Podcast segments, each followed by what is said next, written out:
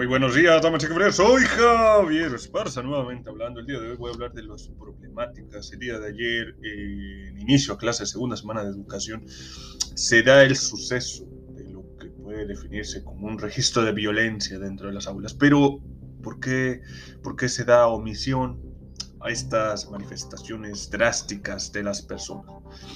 Es evidente que muchas personas a lo largo del tiempo han vivido y crecido con la idea de la mera apatía. ¡Ey! Porque me importa que la niña o el niño sean violentos dentro de las aulas, probablemente no se mide el riesgo y ante esto afecta la credibilidad de los maestros a lidiar con alumnos. También, claro, alumnos maestros que no tienen una formación fuera de ámbitos educativos y más en ámbitos eh, evocados al repetir enseñanzas. ¿Qué significa eso? Cuando han visto un maestro que diga vamos a hacer, eh, tomar un curso de evaluación de conductas periciales e incluso psicológicas para reconocer patrones de violencia que viven los alumnos, no, no nomás en la escuela, sino en las casas. Es claro entender de que estos alumnos, estos jóvenes, estas personas que son eh, testigos vivos de lo que es una carga emocional, como digamos llevar un carruaje de nitrato de glicerina en un cerro con piedras, es, es riesgoso, ¿verdad? Y probablemente mucha gente piensa, bueno, esto no es importante, pero tengamos en cuenta varios factores. Uno, son la nueva generación que va a lidiar el mundo. Dos, qué tipo de mensaje le das o le dices a esta gente el respecto a Ah, si no haces algo, la sociedad la va a pagar. Obviamente, el día de ayer en una preparatoria, aquí en mi bonita tierra, Mexicali, se dio un suceso donde una joven eh, estudiante, 16 años, tomó un cúter, un instrumento de, de corte exacto, mayormente conocido como exactos, y empezó a agredir a una compañera. Obviamente, Muchas personas empezaron a deducir por qué una alumna, por qué una jovencita saludable, ¿verdad? ¿Por qué una persona eh, con futuro adelante hacía una acción tan, tan despampanante, tan, tan abrupta? Obviamente muchas personas en redes sociales dijeron, esa morra está no sé qué, que, eh, y fíjense señores, el ataque fue a la carótida. Fue casi a la carótida, básicamente en la arteria del cuello. Quien no sepa anatomía básica, es muy simple. La carótida o la yugular, que es la parte que está en la garganta, es una área donde hay un gran bombeo de sangre. Al momento de cortarle esa válvula de sangre, la persona puede fallecer por desangramiento en menos de 5 minutos. Dado que es una de las arterias más importantes, taparla no es exactamente lo más prudente. Aunque claro, las medidas tienen que ser así, porque pues, obviamente. Pero, ¿a qué llevó a esta jovencita a hacer una acción tan, ah, tan abrupta? ¿Qué es lo que fue el detonante? ¿Es, ¿Acaso los jóvenes actualmente están, están uh, listos para lidiar con esta tensión? Volver a clase se ha vuelto un instrumento de problemáticas, tanto para maestros como alumnos. ¿Cuál, cuál, cuál es el, el factor o el detonante para que esto ocurra. Muchas veces los maestros o maestras piensan que nomás repetir enseñanza puede ser algo apaciguante. Obviamente también subestiman que muchas personas, incluso niños, se han vuelto listos al momento de estar tanto tiempo encerrados. Obviamente también pueden ser porque no se han hecho evaluaciones eh, más adecuadas. ¿Qué significaría esto? Significaría quizás hacer un mero estudio que diera a entender que los niños están y jóvenes están más capacitados para volver a las clases. Pero ante esto es el subestimar. Yo le voy a recomendar un libro, señores, que se llama El Señor de las Moscas. Niños que desaparecieron en una isla y bajo la ausencia de la presencia de los adultos hacen una nueva sociedad y esta sociedad se vuelve un poco más uh, conflictiva, ¿verdad? O sea, y eso es lo que está dándose a comprender en nuestro mundo actual. Cada vez probablemente digan ustedes, bueno, ahorita es una joven con un cúter. Y muchas veces se ha visto en los casos en Estados Unidos donde hay jóvenes que probablemente tengan esta agresión, ¿no? Jóvenes que agarran una pistola, una metralleta, una escopeta y empiezan a hacer un tiroteo dentro de las aulas. Obviamente también se tiene que evaluar los contextos de los padres, ellos que deben de reconocer quiénes son los más aptos y qué es lo que se puede seguir, dar un planteamiento, no un prejuicio. Pero esto es algo que no se está fomentando. Obviamente también hay muchas mujeres y hombres que dicen que hay mucha violencia. Sí, hay violencia, pero ¿se justifica la violencia? ¿O simplemente se busca encaminar de una manera más sana? ¿Hasta qué entorno podemos definir que la toxicidad existe, que es palpable y está mostrándose en evidencias que la gente intenta negar. Claro, ahorita podemos pensar de que es muy normal de que fulanito fulanito agreda con alguien a golpes o insultos, claro, es una eh, que se quiere creer que es una faceta. Pero uno puede decir es una faceta mientras no te afecte. Porque cuando te afecta, ahí sacas el cobre. Ahí sacas la molestia, ahí sacas el enojo. ¿Cómo es posible que alguien ataque a alguien que no se puede defender? Imaginemos que llegara un momento en el que una persona con discapacidad es agredida en plena vía pública. ¿Cuánta gente no se molestaría porque alguien con poder, alguien con capacidad, alguien, alguien fuerte, alguien sin, sin otra problemática es capaz de hacer una obra tan, tan vil? tan desagradable, tan molesta. ¿Por qué? ¿No? ¿Por qué entonces se quiere justificar esto? Se quiere incluso decir que es bien y que no hay ningún problema cuando en realidad sí hay un problema. ¿Qué es lo que quizás la gente quiere dar a entender? ¿No? ¿Qué es lo que eh, quizás eh, estén dando a comprender en nuestra, en, nuestra eh, tan cuestionable sociedad. No. Obviamente, muchas personas están en ese sentido, porque también están en ese conflicto, ¿no? Obviamente también es la mera formación, la mera creencia, el disgusto, el disgusto y a su vez el, hincapié que esto amerita como sociedad. Claramente es, más un complejo del, sobreviviente, ¿no? Del, de la idea del más fuerte. Y posiblemente puede hacer eso. ¿no? Posiblemente estemos, seamos testigos del complejo de Darwin, ¿no? que, que la sociedad misma tiene alejamientos con una idea de librar a los que son fuertes con los que son débiles. Quizás sea eso, quizás. No significa que todo sea así, claro que no. Pero tampoco es de sorprenderse que mucha gente quiera, quiera lidiar con esa, con esa lógica social. No. Y desgraciadamente ahorita son jóvenes, ahorita la gente puede decir, no hay ningún problema, que, se agredan, que, que se lastimen. No hay problema. Solamente que el problema son las víctimas. Es como decir, podemos mejorar como sociedad, podemos justificarlo. Claro que también muchas personas que dicen voy a justificarlo eh, son quizás incapaces de comprender el daño que pueden, que pueden lidiar. Recuerdo mucho que hace, no, hace mucho tiempo yo había hablado con una persona eh, sobre la idea de que podrías alterar genéticamente. Si detectaras a una persona en, su, en el feto para que esta, eh, esta no tuviera algún trastorno, eliminar el trastorno, ¿lo harías? Mucha gente dijo, sí, pero ¿por qué hacerlo? Es una cuestión complicada y voy a responder aquí por qué.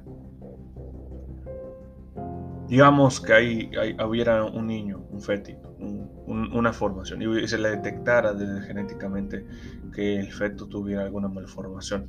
Pero hubiera un método para eliminar dicha malformación. ¿Lo harías?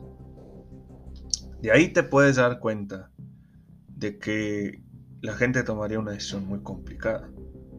Por ejemplo, cuando uno compra una hamburguesa y la hamburguesa le sale diferente, la persona lo reconoce, dice, ¿sabes qué? La hamburguesa a ser diferente, yo, yo no quiero una hamburguesa. Y le exige al, al, vendedor, ¿sabes qué? Pues quiero cambiar. Adelante. Se desecha. Pero aquí no es una hamburguesa, aquí es lo que podría decirse un producto vivo, un, un bebé, una intimidad, una parte de ti. Eh, claramente hay personas que no les cae esta idea porque alegan que no es lo que eh, no es lo que les agrada del todo. Obviamente es en parte razón, pero también en parte pues eh, una situación muy delicada. Y esto también tiene que ver con el, amplio sentido del, del desarrollo. ¿No? Porque digo, estás creando, estás creando un, ser vivo. Entonces, ante eso es obviamente muy distinto. Eh, para algunos es quizás complicado cómo poder afrontar esta situación y pues no es una no es una situación sencilla pero es parte de eso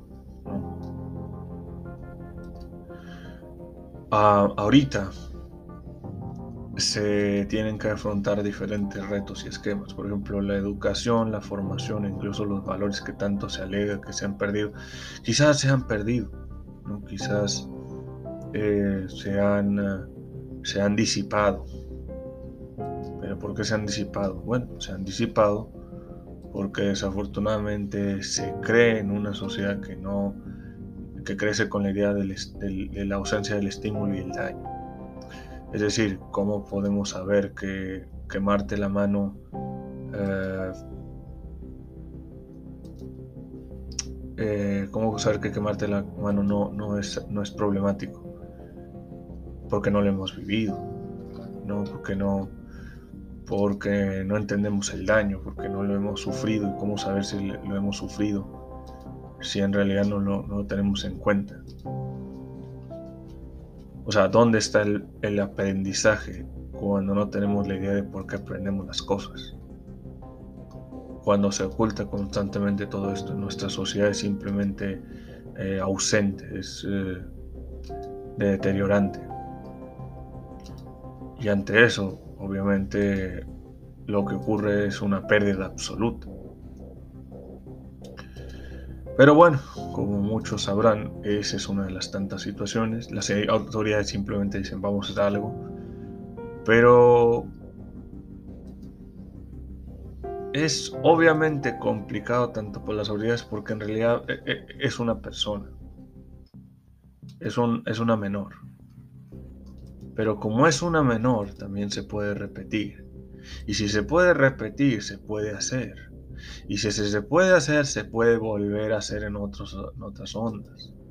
No es difícil, no es complicado, es una cosa que existe. Si tú pones gasolina y usas un cerillo, eres un adulto haciendo una acción. Pero si lo hace un niño, ¿es posible que el niño lo pueda hacer? Sí, es posible. El problema que ocurre con nuestra mera sociedad es de que esta sociedad no ve el riesgo. Tampoco es decir, vamos a, decir que todo está igual, creo que no. Pero es no evaluar el, riesgo, el no, es no reconocer que pueda ocurrir, es subestimar. Ante eso, Quizás el, suceso más, más célebre, más gacho es de que la gente lo repita. Las acciones de este tipo de personas pueden ser un acto inconsciente, pero también es el aislamiento que han pasado durante dos años las jóvenes y jovencitas, jóvenes y jóvenes, entre lidiar con los muchos problemas que afronta nuestra sociedad actualmente.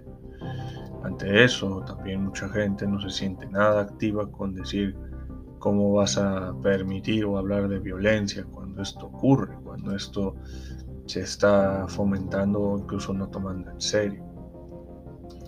Hay un caso que hablaba la otra vez sobre unos, un, individuo que a su vez eh, mencionaba los muchos problemas que estaba afrontando por decir él que era que él era sufría de acoso y no sé qué.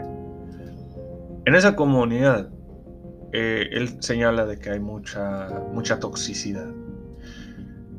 Para que usted entienda cómo es la toxicidad, la toxicidad puede interpretarse como un ámbito de daño, como una litigación a, lo, a, los, a las formas que la gente quiere que, que viva uno, ¿no? que, que, esté bajo unas normas, pero no, no las más adecuadas, no las más uh, íntegras, ¿verdad? Y esto puede ser también un simple hecho de que son comunidades muy cerradas. Así funcionan. Esa es la, esa es la regla. No. Muchas de ellas pueden ser así y otras no. Pero tampoco se descarta por lo mismo. Y es cierto, existe esa, esa toxicidad, existe. Pero pues obviamente hay que tomar una medida, hay que tener uno de tantos detalles para evitar la, mucha problemática y dar un mejor resultado como tal. Obviamente se tiene que tener en cuenta que pues, como sociedad estas gentes, estas personas, estas, esta generación de individuos tienen ese, ese legado. Como legado no significa que sea el más justo o el más agradable. Solamente que por desgracia les toca una, una, una de muchas problemáticas. Y pues obviamente hay que tomar una, una formación un poco más exacta. Y es decir, exacta en qué sentido. Exacta en el sentido de que hay que mejorar para integrar integralmente hay que evaluar que sea lo más eh, saludable, que sea lo mejor para uno mismo. Y pues desgraciadamente no mucha gente puede reconocer así. A lo mejor gente dice, es que mi hija o hijo no están bien. Bueno, señalar con un dedo no te hace mejor. Tienes que eh, ¿sabes qué? Pues sí, ocurrió. Vete con, reconoce, con un psicólogo y haz tu parte. Tu parte es mejorar tu salud mental. No mucha gente lo hace, no mucha gente lidia. Hay gente que se siente más a gusto diciéndole a desconocidos que se sienten mal. Entonces, si tú te sientes mal, ¿por qué vas a decirle a desconocidos que te sientes mal? ¿Por qué no buscar a, los profesionistas? Tomar una decisión dura que es, bueno, ¿sabes qué? Pasa esto, y cierto, es una situación dura. Muchos podemos incluso pensar, ay, eso es algo fácil. Señores, el que uno reconozca un problema no lo exenta de que pueda pasarle a uno también. Los problemas siempre han existido. Las soluciones son lo que define que el problema siga adelante. Las soluciones pueden ser el obstáculo o pueden ser el, el, detonante. No, pueden ser la, la, el producto que dé un mejor resultado hacia nuestra propia integridad para dar lo mejor de, uno, de nosotros. Esa quizás es una de tantas situaciones las cuales pueden mejorar nuestra propia integridad. Pero obviamente no mucha gente piensa así. Obviamente mucha gente subestima y, define que es una cuestión complicada. Lo es, es complicado. A nadie, yo digo, a nadie le va a gustar que tanto los hijos como hijas presenten eh, eh, alguna especie de trastorno o forma. Porque eso ve reflejado la conducta como padres. Eso ve reflejado que los padres también tuvieron una gran responsabilidad ante eso porque son los que han, no han visto o negaron que vieran eso. Entonces, cómo nos deja cómo, dejaría una persona, cómo, cómo dejaría la persona decir, tu hija hizo esto, pero tú eras su padre porque permitiste. ¿En realidad amabas a tu hija o simplemente no te importó? Es algo muy sencillo. Es algo muy complicado. Obviamente mucha gente puede lidiar y decir que no es posible que hagan esto, pero existe porque puede hacerse.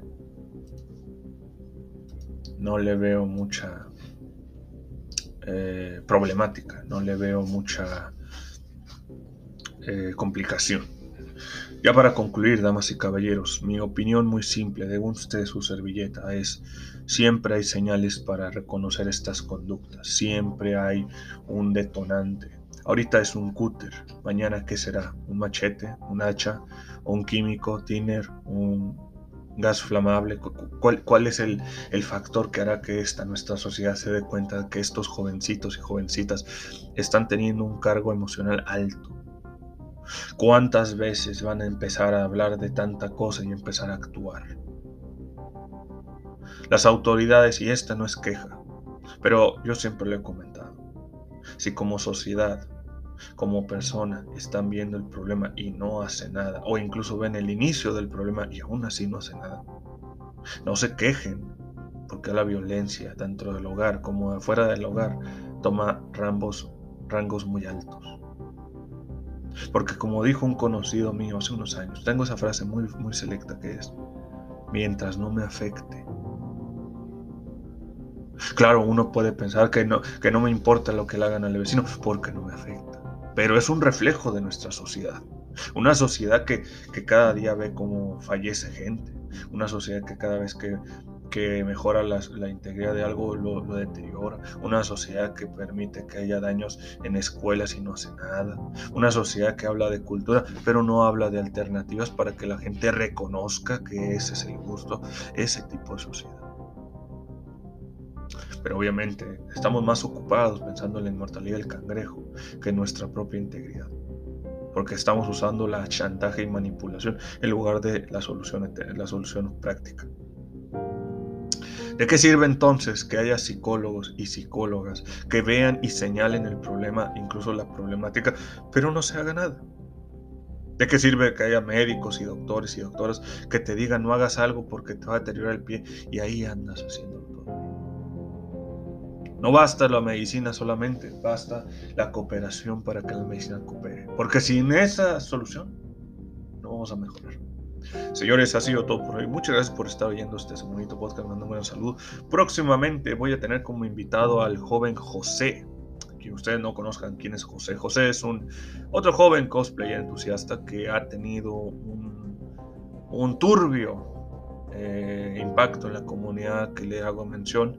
Y pues voy a hacer una entrevista con él para hablar sobre su perspectiva y su opinión, porque pues, ha tenido sus cuestiones, pero en este espacio le damos chance a la gente de comunicarse con gran respeto y tolerancia para que comuniquen su punto de vista al respecto. Muchas gracias, ha sido Javier Esparza, nuevamente saludándoles y adiós.